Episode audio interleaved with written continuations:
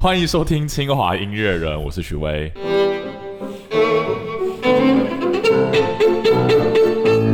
呃，今天我们邀请到了我们清大音乐系的中提琴老师蔡炳章老师。呃，老师你好，Hello，大家好，我是蔡必章。对，今天要跟老师聊很多很多的关于中提琴的事情。因为中提琴我一直觉得是一个很很特别的乐器，就它的声音非常的嗯有感情，这样子，就是跟其他弦乐器比起来，但是它又是一个很常被大家忽视的乐器，是不是有点这样子？老师自己心声，对，这老师发自内心的感觉说啊，是。好，那我们今天就来聊一聊。要跟老师聊很多事情啊，因为老师本身除了现在是清大的专任教授以外，以前也是很资深的这个国家交响乐团 NSO 的团员，对不对？对。然后已经退休了，现在来清大这样子，然后也也也参加过很多很有趣的乐团，比如说有一个乐团叫做台湾 Connection，就是说那个乐团。没有指挥，对对，大家都是靠自己的默契，然后用眼神交流演出这样子。然后还有另外一个很有趣的乐团，我看到你的资历上面写的时候，我觉得这个实在是太酷了。是有个乐团叫做台湾中提琴室内乐团呐。对对对，好，那真是太有趣，怎么一个乐团里面都是中提琴？那我们等下就会来聊聊。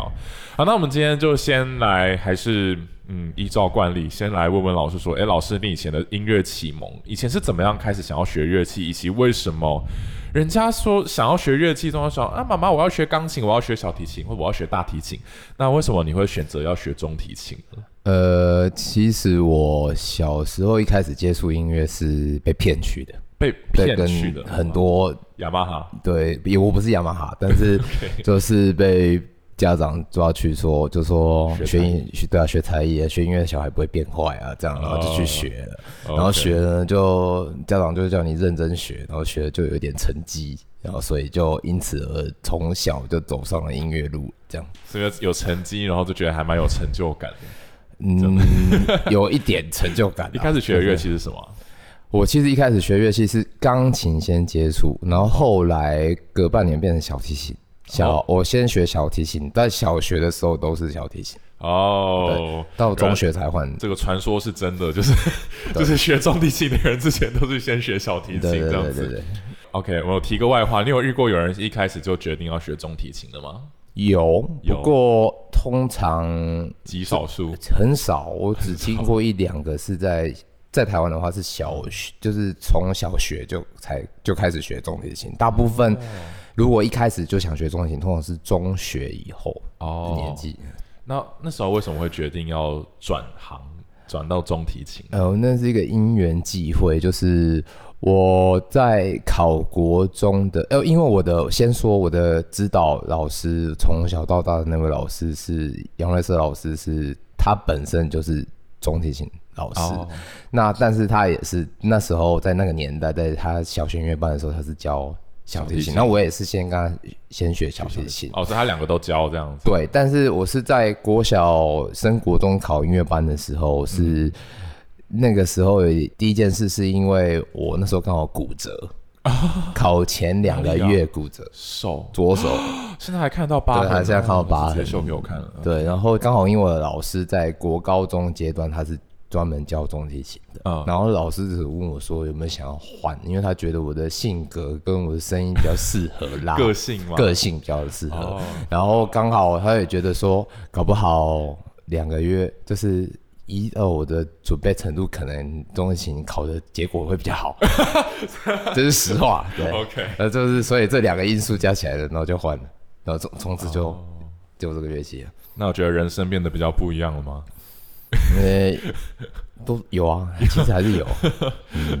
OK，我觉得拉中提琴比较自在嘛，或者说那个说骨折，然后拉中提换中提琴，是不是因为说那个手的姿势会比较怎么样吗？有其实也没有啦，只是就是说，可能因为通常小提琴换中提琴的人呢，就是他的左手跑的会比较快，然后基础也比较好，所以就是换中提琴会相对比较容易一点点。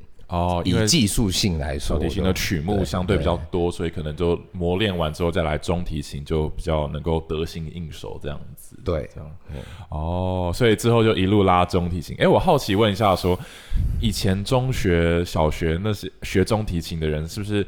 好，假设如果是一开始就决定要学中提琴的人，是不是大多是因为是乐团里面需要有中提琴？对，通常是这样，是这样就是小提琴选完了嘛，就没有乐器可以，大提琴也选完了，最后就中提琴。OK，对 OK，好好现实。OK，那后来换成中提琴之后，其实我一直很好奇一个问题，就因为中提琴的曲目相对比较少，那会不会觉得说，诶，有时候要找曲目，比如说要老师要给你开曲目，要你学一些曲子，或者是要开音乐会要安排曲目的时候，都会比较选择都比较少。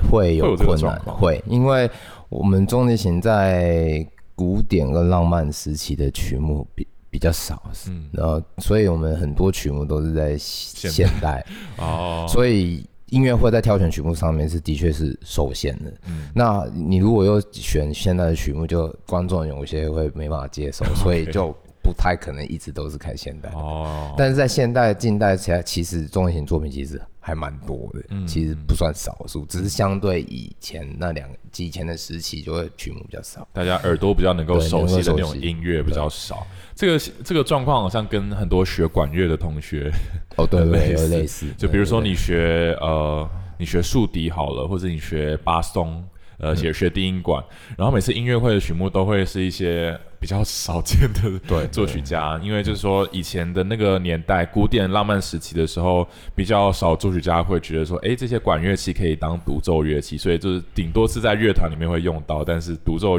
独奏曲就相对比较少。但是到了后来现代作曲家才比较帮他们写这些曲子，这样。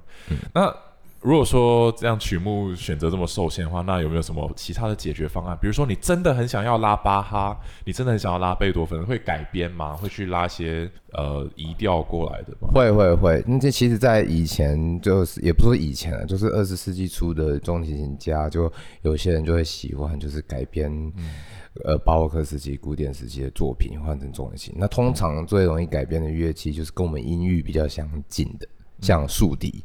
好，法国号的曲目，那小提琴呢也很很常见，像呃巴哈很的，对，这当然会难很多。像巴哈的无伴奏就是有有改成中提琴就要。飙高音这样，对对对，或者是有没有可能直接转调？会转调，然后有些曲子可能像有些曲目就是可能转的调不是我们简单就是一低五度，就是因为大家知道小提琴是咪拉瑞手嗯，中提琴是拉瑞手哆，所以我们通常会有移低五度。那可是有些曲子刚好就有些地方可能在中提琴音色上面比较不适合，它可能移的调就不一定是一低五度的这样。这是一个很棘手的状况。那你自己个人嘞，你如果说要选的话，你自己最喜欢的作曲家都会选哪一些啊？哪一种类型？我比较喜欢选像像我这次音乐会的 Brahms，啊，还有浪漫的。像 Shostakovich 啊，Shostakovich，Shostakovich 的中提琴曲还是小提琴？中提琴曲，他有一首 Sonata，就是他哦。呃快死之前写的一首。好险，就是留下了快死之前，就是留下了一个宝藏给中提琴家们。对 吧，这作曲家每个每一个写下来的中提琴曲都是一个宝贝，这样子，嗯，宝物啦，呃，宝贝什么鬼？好，所以老师主要拉中提琴。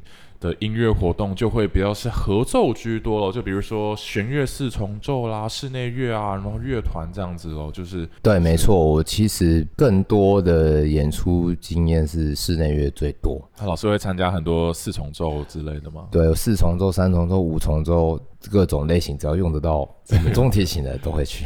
OK OK，那后来还参加很多乐团，对不对？台湾 Connection，然后从哦，不然我来这样问好，老师第一个参加的那种比较正式，我当然知道学生时代一定会有各式各样的学生乐团，但是那种第一个参加比较那种正式的乐团是是哪一个啊？呃就是比较职业专业的乐团。我在学生时期的时候，嗯参加的乐团，以职业来说，就是市交跟 NSO 哦北市交北市交。对，哦，然后就已经去 NSO 当枪手吗？对我在大学的时候就当枪手。哦，所以是 NSO 一直以来都会去大学，就是吸收一些枪枪对对对对有点像在培育未来的对对对他们像现在他们就之前有那个 academy 这样的培育哦未来的，就是大就是大学生之后可能可以进职业乐团这样子。哦。但我那个时候还没有啊，没有哦，那时候还没有，但是就是可能老师比较天之骄子就被招进来这样。子，因为就是 运气，运气。运气，运气。哦，非常的谦虚这样。那后来就哦，所以就是北市教 NSO，然后后来我们刚刚讲到那些什么台湾 Connection 啦，还有中体型室内乐团，就有点像是额外的了。对，那个这两个的乐团是我在已经在 NSO 工作。哦，对，那我们先来讲讲台湾 Connection 好了。台湾 Connection 是什么啊？它是它是一群音乐家自发组成的吗？还是？台湾 Connection 那时候一开始是胡乃元老师，他算是一开始是室内乐团，就是比较少的比较少的编编制所以他一开始演奏的曲目就会比较偏向古典，就是编制比较少的，嗯。有当然也有 symphony。那我参加的时间其实是比较中期的，嗯。就是他成立我忘记是几年了，但是我是中间加入的。嗯。那涂老师那时候就是希望说，可以像欧洲很多室内乐团是可以不用指挥，大家团员靠互相的默契，就是、就是真的像室内乐一样、嗯。去演奏古典音乐的作品这样。哦，嗯那呃其实还蛮刺激，还蛮好玩的，就是不是每个音乐家都要更多的参与？就更投入的啦。交响乐团里面，因为有指挥的关系，可能有的时候会我们会有点依赖着指挥。就看你要说什么，我就跟你就对对，了，就跟你这样比较简单，但是这样没有指挥的时候，你的专注度、你的对音乐的投入是要加倍，嗯很好几倍以上。群龙无首，所以大家都要。那那会感觉说要跟你身旁的 音乐家们更多眼神交流，有哦还是说你们会要更多注意力会放在某几个，比如说首席身上吗？会一直盯着他们看吗？会有有些乐句或者段落的时候，或是呼吸的地方，我们就是会除了听就是要看，就是一起从这同时都要做的。哦，主要是看小提琴首席嘛。那除了小提琴首席，是不是？其实不只嗯是整个乐团的首席，包括小二啊、小二大提啊、中提都需要。你这个乐句哦，你现在中提琴，接下来要跟小二接了，这时候对你眼神就要转向小二，然后去看着他们的首席吗？还是说看其实都会看到所有人啊，都会看到所有人？然后这时候管乐。呃，要吹一个 solo，然后你们在后面帮他伴奏，所以你的眼你就要头转过去看管乐，呃 对还是主要是用耳朵，对对，主要还是听用听啊，但是有时候还是得看这就是。头会一直转来转去这样。会啊，那就真的像是在演室内乐哦，好好玩哦。对，那会不会有时候脖子扭到？会如果激动一点 可能会啊。OK，我觉得这真的好好玩哦。就是呃如果说我有可以参加乐团，我也好想要玩看这样子的乐团，这样那会不会就是比较常会解体？直接很实际的问，也是会解体啊，也是会解体对，也是会解体那。频率呢？你会觉得就是风险更大吗？更危险？其实也还好啦，就是因为大家对，因为在 TC 参加的团员里面，有些都是国际的知名乐团团员，或者是哦。国外音乐院的老师，所以或是国内的，就是也是职业乐团的团员，嗯。所以其实大家对曲目是熟悉度有一定的程度，所以不太会很可怕的那种洁癖啊。对，对对对，那你会觉得就是在诠释上反而又有另外一种风味吗？就是以前如果是有指挥的话，就是每个指挥会有自己的诠释，或者很个人化的东西，要求你们去这样子做。但是如果说是一个没有指挥的状况，大家都是一个民主的呃状况下，在排练的时候，大家会有很多意见上的交流吗？会会会，TC 的乐团就是会有很多意见上的交流。哦，那在排练上会不会就是时间拖得更长，还是说其实更有效？有的时候会拖一点时间，因为在讨论嘛，然后得不出试。结论这样。呃，通常不太会有得不出结论的时候都都通常都会，都会有，对，不会有吵架的时候，这样。会有激烈沟通。嗯激烈沟通，OK，多激烈，可以透露吗？不会不会不会像大家印象中的立法院吵架，应该是不会，但是就是就是大家很都还是很理性的在讨论音乐这样子，哦。只是有的时候会坚持一下自己的意见，但是还是得找到妥协点，其实到最后都是还是很欢乐的啦。OK，对好好玩哦。好，那这个大概就是 TC，呃，大家以后有机会的话，我不知道现在他这个乐团还有在继续办音乐会吗？好像还有还有还有还有，就是有有机会的话，大家还是可以去听一听，那真的是非常有趣的一个体验。看台上的音乐家每个都非常投入，不像有时候。呃，有些乐团的时候就会觉得说，那个乐团好像在后面动动手，然后跟着指挥拉。但 TC 不是，每个人都很投入，然后都好像有话要说，好像每个人都在激烈的争辩这样子。那再来，我们来聊聊那个台湾中提琴室内乐团。这个团实在太酷了，它真的是只有中提琴的乐团吗？一开始的时候，这个乐团是我的老师是杨瑞老师他成立的。那其实他的宗旨是想要把音乐推广，除了音乐推广之外，还有就是因为中提琴大家比较没有那么的了解，嗯，虽然已经比以前好非常多，只是在一般的中小学，尤其是去小学偏乡，他们对音乐还没有那么的接触那么的多，所以当初成立这个这个室内乐团呢，就是当然是以中提琴为主。然后主要是要去各个地方的，尤其是小学，就是推广音古典音乐。哦，推广中提琴。对，然后就刚好就是也是需要推广中提琴，所以就是乐团的名称就变成台湾中提琴室内乐团。然后那时候一开始的曲目的确也是用中提琴重奏的曲目这样，但是通常都是改编的曲子。对，然后有有的人拉贝斯，有人拉高音这样。对，通常都是用以四个声部为基准这样子，就像弦乐四重奏，它改成变成。那个中提琴是室内乐这样，那这样演奏上会不会有什么困难啊？就是你明明是中提琴，但是要拉大提琴的音域，会就是在尤其是在编曲子的时候会比较困难，就是因为大家的声音的音色很接近，所以你要很凸显的话就比较困难。哇，对。那其实刚好也是只有中提琴才有办法做这件事情，小提琴就不是不可能，因为小提琴就没有没办法到很低的，然后大提琴没有办法到很高音啊，可以啦，但是就是有大提琴还蛮多的这种室内乐团，大提琴反而比较容易做到。大提琴也有哦，因为它有最低音，但它也可以到很高音。对，然后中提琴是在一个比较中间的状况，它可以到有一点点低音，然后但是也可以到很高音啊，对，好好玩。好，那后来你说本来是中提琴为主，那后来是有做一些妥协。哦，那因为那个一开始团员是老师，包括我，还有我以前说一个同事，几个人啊？就是一开始四个，四个哦，对对，我以为是一个像没有到那么大，一开始没有到那么大。那后来就是因为我们有两个在职业乐团，所以时间比较难配合哦，所以老师就开始有加入别的乐器。进来就变成像宣誓这样子，那目的还是一样，就是到南部、中南部或是东部。嗯，我们真的也也有去过，像花莲山上啊什么，就是就是给拉给小朋友听这样子。那接下来我们就来聊聊老师后来最主要的上班的地点是吧？这个对，上班可以这样讲，可以说可以说。NSO 就是国家交响乐团，台湾还蛮有代表性的一个交响乐团。那老师是什么时候加入的？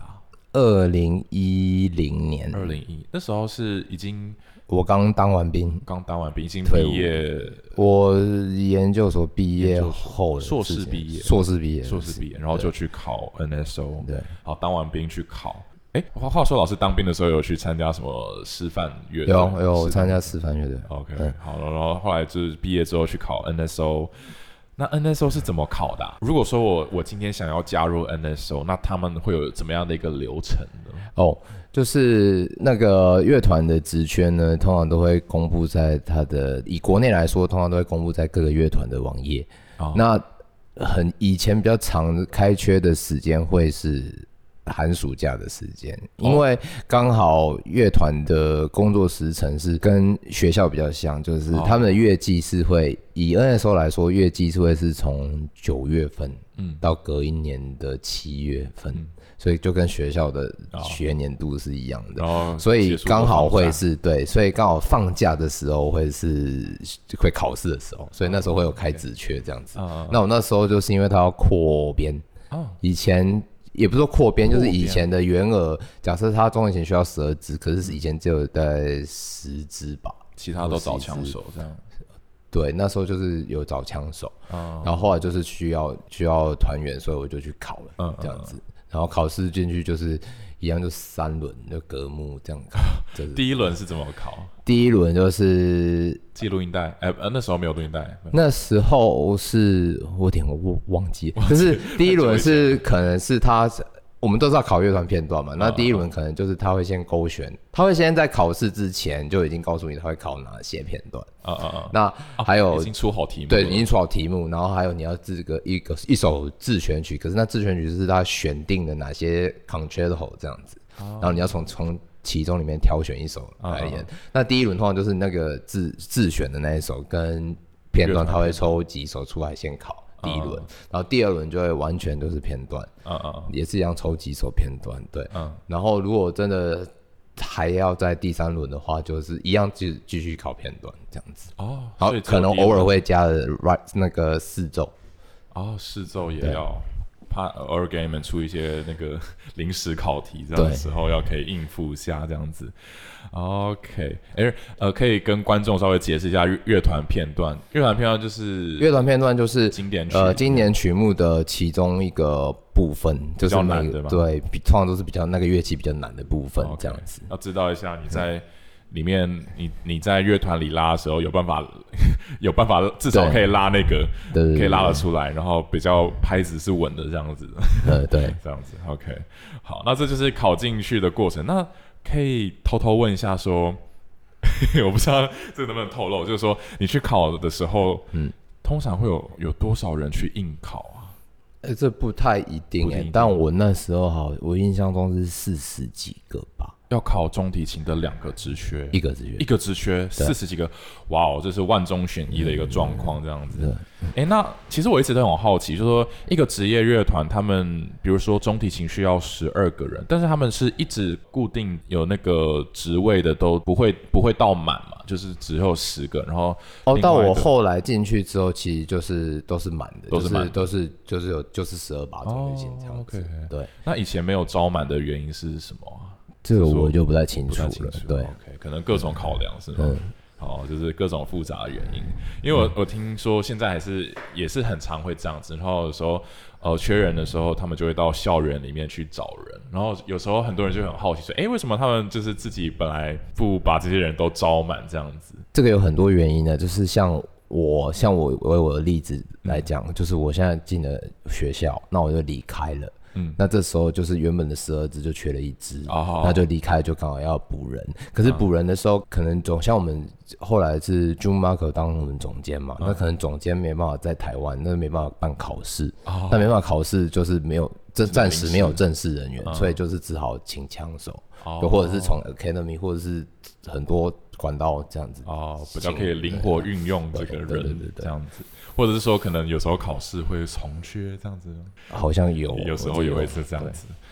OK，好，那在乐团里面的日常生活通常是长什么样子啊？就一天要一个礼拜要上班几天？通常会就是有四个排练，然后加一个总彩跟音乐会。那总彩跟音乐会几乎都是同一天了，同一天就不太可能别天。所以你的假设礼拜通常音乐会会摆在六日，所以六的音乐会就会是二到五早上排练三个小时这样子。嗯，所以一个礼拜通常一个礼拜都会有一场演出，对，通常会一个礼拜一场。大部分是在国家音乐厅。对，然后有在就是魏武营啊、台中歌剧院啊，然后新新竹啊都有，对对有有。OK，那所以一个礼拜就是工作五天这样子，基本上。对，那呃，每个礼拜因为一个月季里面有很多演出嘛，所以基本上每过一个礼拜就是换一套新的曲目，对不对？这样子。对对对对对对。所以说排练就是就是除了演出那一天以外，另外四天的排练就是为下一场演出的曲目做准备，这样子是是是，对那所以这样子也是那个时间也都很紧凑，就每个礼拜就要换一套曲目，然后有些曲目可能也不容易，所以平常也要自己有很多时间在家里面准备咯。对，就是其实我们会有那普务室，然后会把接下来的几场的谱先准备出来，影音谱就是然后让你可以回带回去练习这样子。嗯那你就是可能这个月的，你可能都已经印好了，你在家里没有去上班的时间，你就拿那个时间来练习你哦的各自的 parts，这样。OK OK，然后可能如果是首席的话，这工作 loading 又更重，然后会更重嗯这边写功法啊什么这样子，好好玩哦。啊，不是，好累哦。对，是蛮累的。会不会有时候真的会觉得啊，不想练琴，然后啊不练也不会有人发现，反正我我是一一定会想偷懒的时候，想偷懒的时候对，，弦乐会比较容易偷懒嘛。哦，对对，相相较之下，跟管乐比起来，OK OK，好，这个问太多了。那所以说，通常在 NSO 里面的老师们，光是乐团就分量就蛮重了吧？就是说工作 loading。那如果说嗯还、通常会去学校里面兼课啊，或是教私人学生这样子，还是会有去学校兼课。那是不是会变得非常忙碌？如果还要加上学校，是会啊，有的人就是很忙，一天到晚都在。如果以工作时数来算，可能就已经十几个小时。爆表了，对，十几个小时，天哪，好累哦！就是乐团排练完回家还，然后呃回去还要教学生，教学生对，然后还要练琴哦，然后还要练琴，可能你不止乐团的，你还可能还有自己哦，还有可能独奏对，还，有乐团可能室内乐的演出，还有外面的演出都。哇，真的是累累到爆。那你在 NSO 待了大概十二年，十几年，十一年快十二一年，快十二年。那这十一年，你觉得 NSO 有经历哪些变化吗？呃，我是一零年进去，刚好跟前一任总监是一起进去的，哦，就跟吕少佳老师一起进去。嗯。那这几年的变化，从我当枪手看的话，我觉得 变化枪手是。在一零年之前，对我枪手是二零零七就当枪手吧，然后一零年是正式正式进去。对 OK OK，对，然后就是当然乐团的制度规章啊什么，就是越来越完善。然后后面这几年呢，我们去出国巡演的次数也越越来越多，那曲目的话也是越来越广。广对，以前可能就一开始的前面会有什么以以作曲家为系列，然然后之后就会变成以什么国家或什么风格为系列这样，哦所以有深度之外就有广度，就是两个都有兼具，所以你的曲目的量就会很大，那涵盖的的音乐风格就特别多。越来越多越来越练过多的曲子，这样。对对对，那当然就是这样拉到某一个程度的时候，你就会有一些 popular 的曲目，嗯就是会一直常常演，那你就会很熟悉。哦啊，这个过程就是现在的乐团的阶段，就是会想要把台湾的乐团就推到国际，所以国际巡演会越来越多，就是因为想要让大家更认识台湾的嗯古典音乐嗯的乐团。常去欧洲啊、日本这样子。所以你以前二零零七年去当枪手的时候，还不是吕少佳老师，啊，对对对对，那时候是？简文斌老师。哦哦哦，OK 哦，简文斌老师。所以一开始是简文斌老师，后来吕少佳老师，然后现在变中毛扣。对那你觉得这三位指挥有？你觉得有什么不一样的地方吗？或者说，因为吕少佳老师时间最长，所以可能你习惯他了，然后跟别的指挥的时候会有一点不适应这样子吗？其实以适应度来说，其实还好啦，因为乐团总监可能会会一直更替，会换，而且还有时候我们还有很多的客席指挥，嗯也不是只有这个总监，所以我们在适应一个指挥的时间本来就要很快速，然后在很短暂的时间就要适应它。那每一个总监，当然总监负责场次会最多，总监的特色也会不一样。那每个老师或每个总监都有他们自己的独特的特色。嗯，那你会可以去从中学习到或得到一些经验。嗯，那每个指挥就不同。像简老师的话，就会对我来说，我会觉得他是。呃，他的音乐要求度也是还蛮高，就是很精准的。他会要求音准啊、节奏啊、音乐，它上面也会要求。嗯，那吕少佳老师呢，可能就会比较他的叙述方式，就可能比较在音乐的诗意诗意上面。对，这样。哦那 Jun Marco 是因为是他刚上任的时候，我一年多以后我就离开，所以以熟悉度来说，我不是比较没有那么的熟，只是我在他在这种台湾的职的那一年，我会觉得他的技术性跟音乐性的要求都他在叙述上面都会给的蛮蛮明确的。哦，呃，就所以三个其实个性跟特色都不太一样。嗯那你就是就是从中我们会学习到很多他们的好。嗯。那除了这些固定的音乐总监以外，平常的客席指挥有没有哪一些让你特别印象深刻的？呃，有有几个会印象蛮深的，就是我们曾经遇过一个指挥是，他很不爱排练哦，但排练一两次就说哦好了，一切都很好，然后就不排了，这样。是很多东西都还没有处理完。我们可我们可能团员很慌啊，就是觉得说啊，你认真这样啊，虽然可能大家曲子也很熟，但是嗯好歹我们也练一下吧，就是 就是熟悉，再再熟悉一下一下，你们就进入台湾 connection 模式啊？对对对对对对，就自动导航要开下去。可以透露是谁吗？呃，我突然想不起来想名字不起来名字。对，哪一国人？俄国人。俄国人。OK OK OK，可能回去喝伏特啊，没有啦。好，那 NSO 最近几年就是常常会有出国巡演的经验嘛？嗯那通常这是一个什么样的过程？过程是好玩的吗？还是会非常的兵荒马乱？呃，都有都都有，那就是出国，当然会有一半的心情是好玩的啦，就是可以出国看看嘛。诶，那去过哪些地方啊？我在的时候就去过韩国、日本、大陆、欧洲两次，美国哦两次。那出去的时候就叫台湾 Philharmonic。这对样，子因为某些因素关系，只能哦叫台湾 Philharmonic 这样子。OK OK，那有没有什么特别的事情 发生在这巡巡演的过程呢？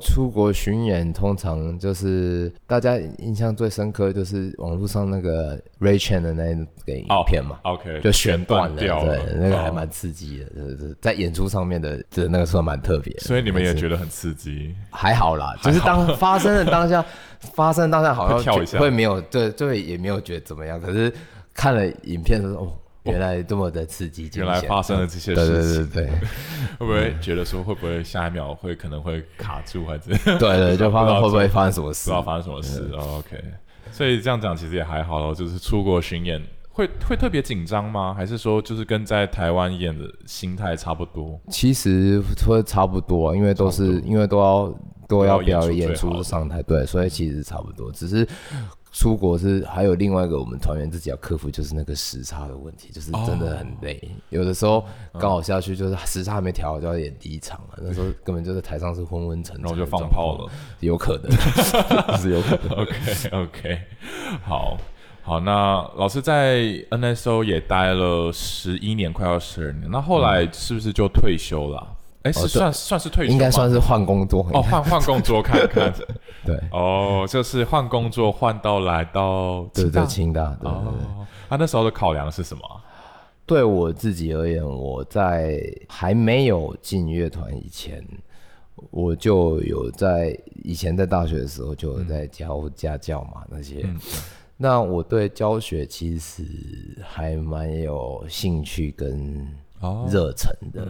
那个兴趣跟热忱，就是觉得那个成就感就来自于你引导一个人，嗯，进入一个让他可以自由发展，然后可以发展到一个很完整的状况，你会觉得这是一个成就感。嗯。所以我对教学这个对我来说，这是一直一直还蛮想要从事的一个工作。哦，那刚好就是因缘际会，就是有看到清华大学有开这个缺，然后就是来试这样子。嗯嗯嗯，那乐团其实也很好，就是乐团带给我不一样的经验。就是乐团，我其实以前在还没进学校教书之前，当然就是最想做的工作也是乐团的工作，因为毕竟我们古典音乐的出路。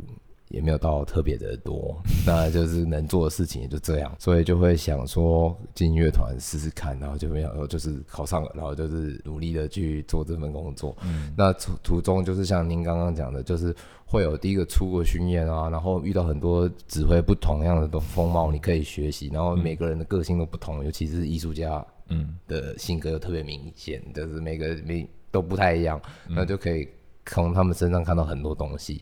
所以这乐团是也是带给我非常多的收获。嗯，我那时候会换，就其实就是一个契机，哦这样子。哦，想要换换看一个环境这样子。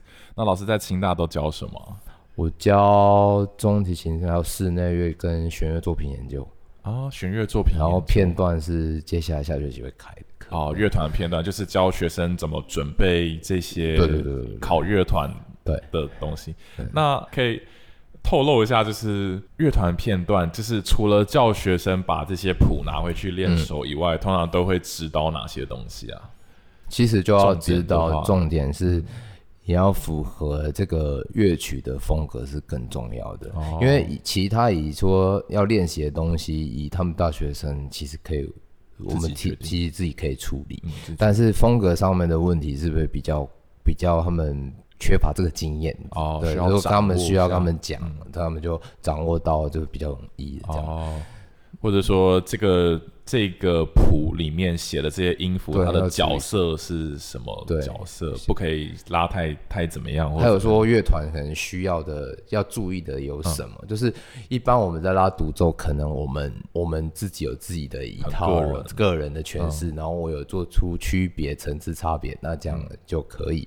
可是，在一些乐团里面，你想想看，你是要跟那么多人，然后这么多人去呈现一个作品。那个声响的效果也是那么多人在呈现一个声响效果给观众，所以那个可能跟你想象的有一点点不太一样，虽然大同小异，可是还是会有这一点点的差别。哦，就是要更稳定，然后更可以跟别人配合这样子。对，OK OK，那嗯，我们就聊了老师自己的一些个人经历，还有说在清大的一些教学。那我们这一集其实还有一个很重要的目的，就是因为老师最近呃要开音乐会，那包括在清大，我们在五月十九的时候有一场音乐会，它的标题很神奇哦，它的标题叫做《时空的涟漪》。啊，为什么叫时空的涟漪呢？因为这场音乐会除了我们有听到中提琴的音乐以外，音乐会的主题也跟我们自己清大的一些科学研究啊，就是说前几年这个重力波的研究，就是这个团队拿到诺贝尔物理奖，然后我们清大里面有一些教授有参与这个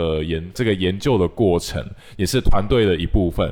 诶，所以后来是不是就是因为这样子的重力波跟重地形是怎么样结合在一起，要变成这场音乐会？这场音乐会的缘起是什么啊？这场音乐会的缘起是因为艺术中心嗯就是想要举办那个我的教授是音乐家音乐家的这个系列的音乐会，然后就是请就问我询问我说有没有可以举办一场音乐会，哦然后就是当然是好啦。好那那那刚好王老师有时候提到说，就是通常这个音乐会的系列就是跟除了音乐系的老师跟别的科技老师就结合。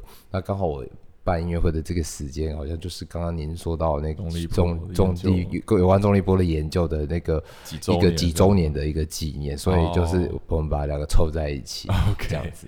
哦，那这两个，嗯，如果说我们要讲它一个共通性的话，要怎么样去描述说重力波跟中提琴这样？这个共通性有一个共通性，就是中提琴在大家印象就是一个爹不疼娘不爱的一个乐器，就是像大家在家里一样，就是可能是那个排行老二的这个角色，大家都很容易去忽略它。嗯。那重力波其实在这宇宙其实是 也是一个很重要的东西，但是大家会会忽略它，因为不因为没有感觉到这个、哦这个东西存在，所以这两个角色其实很像，所以就是把它结合的原因在这边。好，所以这场音乐会我们知道有中提琴，然后有重重力波，所以到时候就是呃，在呈现重力波的那个部分，目前是光电所的李瑞光老师会做一个呈现哦，所以你们目前都还没有深入的讨论说这个呈现的方式。目哦，前目前还没有。哦，所以之后可能会有更多的 idea 发想出来。好，那我们就重力波东西，我们就先摆一边好了，因为目前都还没有确定。那我们来聊聊，就是这场音乐会的曲目，这个曲目有哪些曲子啊？你安排了哪些作品？这场音乐会我安排了舒曼的 Opus 七三的幻想曲，还有 Brahms 的两首他晚期室内乐作品 Opus 一二零，就是竖笛的那两首 Sonata。那我会挑这三首作品，是因为如同刚刚说的，在中提琴在浪漫时期的作品其实并不多。当然，舒曼本身有一首钟写给专门写给中提琴的作品。那我原本想的这三首，是因为刚好这些都是原本写给管乐，可是，在当时就已经有的是作曲家，像 Brahms 是作曲家本身就已经改写给中中提琴琴了。嗯那像舒曼是出版社在出版的时候就已经要出版给小提琴、大提琴，然后后来也就也有中提琴，然后有别的乐器也有。要不要也照顾一下中提琴？对对对对对对，哦，所以他本来舒曼自己没有把他呃不确定说是不是他有自己的意思，自己的意思是这样但出版社有这个意对，思，但是在当时出版的时候就有弦乐的哦版本的。OK，那你觉得就是这些曲子，它从本来是竖笛改编成中提琴之后，那个音符是不是跟原本的中呃就是竖笛的版本会有一些不一样？哦，就是它不同的地方，有些大部分我们就是那个音域的高低八度不太一样。那我觉得每个乐器一定有它呈现出来的特色。嗯管乐器有的管乐器它特别的地方，就像 Brahms 这一首竖笛的奏鸣曲，以管乐器来吹的话，会有它的音色，就是是。也是跟中提琴有点像，比较暗沉的，嗯。只是在弦乐上面唱，因为弦乐上面本身有它的抖音 vibrato，然后还有它运功的重力的不同，所以弦乐的声响带给观众听到的是不太一样的感觉。嗯。那竖笛竖笛本身的声音是会比较我们用气势去控制，当然音色也会改变，可是跟弦乐给人的感受是不太一样的。嗯对我来说，我会觉得两个乐器都很好，那但是因为我本身是学弦乐，我会觉得弦乐要带给人那个感触会更深一点。嗯嗯嗯。那如果说关于我们就是要来细部讲讲这几首曲子的话，你会怎么描述这些曲子？就是你自己对他个人的感受。先从舒曼开始好了，舒曼的这个作品，舒曼这个作品对我来说，我的感受会是，他是一个有点在抒发自己的心境的一个作品。哦，然后，其实它原本的标题是 swag，就是 swag，就是晚间的一个小品。他后来才改成梦幻曲，就是幻想曲。哦，换那幻想曲，那他自己本身大家熟知是因为舒曼本身会有那个精神疾病，嗯那他很喜欢他的作品有两个特色的角色出现嘛。嗯，那在这个作品其实也是有，那其实他的 Opus 七十三跟 Opus 另外一首有 Opus 七十，这次音乐会没有的曲目里面，他的音乐的结构非常的单纯，都每一首小品都是 A B A A B A，、那它的这个结构是很单纯的，可是它里面的情感的变化程度是很大。很浓郁，很浓郁的，所以对我来说，这好像有点像在就治愈自己心灵的一个过程，在人格分裂，有一点这样子，对，就在自己跟自己对话。那 Brahms 这首作品，就是因为刚好是也是他应该算是最后几首了，对，对，快死，快死了的作品。那他的最后的时候，就可以呈现出这个作曲家的创作手法是有多么的成熟，因为他其实用非常非常简洁的曲式，就是很传统的手拿它去 form，可是他音没有写到特别多，他手不会像他年轻的时候用很多的东西在创作曲式对，所以最后我们在听这一套作品的时候，我们会觉得是他好像在回顾一生，好像在看回忆录一样。嗯那回忆是不一定是回忆什么，可是就是感觉他在 recall，就是会回想一些事情的那个感受。嗯对我来说，这我的感受是这样。我自己第一次接触布拉姆斯这两首就是中提琴奏鸣曲，或者说竖笛奏鸣曲，是在我以前去英国留学的时候。那时候，因为我们学校会办有一个叫 Brahms 的室内二重奏的比赛，就是所有中提琴、大提琴、小提琴，呃，主要是弦乐啦，然后就可以去报名，然后就拉一首奏鸣曲这样。然后那时候好多中提琴的学生想要也然后想要去比赛，然后就一直要找弹钢琴的人，然后就好多人来找我。然后第一个来找我就就我就拿这首曲子练，我就觉得、哦、好难，尤其是那个第四乐章真的好难。然后我记得我我那时候的主修老师，我就给他看说我现在来弹这个。然后说：“Jesus，这个第四乐章是我所有 Browns 里面最讨厌弹的，就那个开头噔噔噔噔噔噔噔噔噔。他说那个你要把音弹出来没什么难，但是你要弹得清楚啊的话，那是所有 Browns 的室内乐里面最不好弹好的东西。是比起一些小提琴、大提琴奏鸣，虽然也很难，但是这个他觉得这一首是他觉得最讨厌。是就是我说从演奏来讲的话，当然音乐写的非常好。然后那时候就第一第一个就是接了一个第一号奏鸣曲，然后过了一阵子之后，又有一个同学跑来说：“哎、我要拉第二号，可不可以请叫就是请我帮忙？”我就把那个谱拿开来看，然后研究一天这种。不要，因为是太难了。就是说，这光是要练，那个要花好多时间，然后很多其他东西要练，所以就知道说，这这首曲子，我觉得它的钢琴非常非常的难。呃，这这两首曲了，那舒曼我没有弹过，但是我看一看谱，我觉得应该也也是。也是不容易，对。啊，所以就是有时候就想说，这些作曲家怎么把钢琴的部分都写的这么，对啊。但是老实讲，我第一次听到这首 Brahms 的曲的时候，我不是没有那么喜欢，嗯。因为我觉得好奇怪，就是有一些旋律，嗯、会觉得有点不是很懂，很 get 得到它的点，就有点意义不明。但是觉得听久之后，就会觉得，哎、好像就是有一种很很底蕴的东西，然后就是他也没有要跟你讲什么人生大道理，但他就是把自己的感受呈现出来的一个感觉。你会有这种感受吗？会会会，就是嗯。可能跟我学中提琴这个乐器也也很有关，哦。就是嗯。我们这个乐器就不是一个很突出的，嗯。就是没有像高音的旋旋律这么这么高亢，然后技巧这么这么艰深，嗯。呃，没有像低音的那么低沉，就不容易歌唱型。我们通常百分之八九十的角色都在伴奏。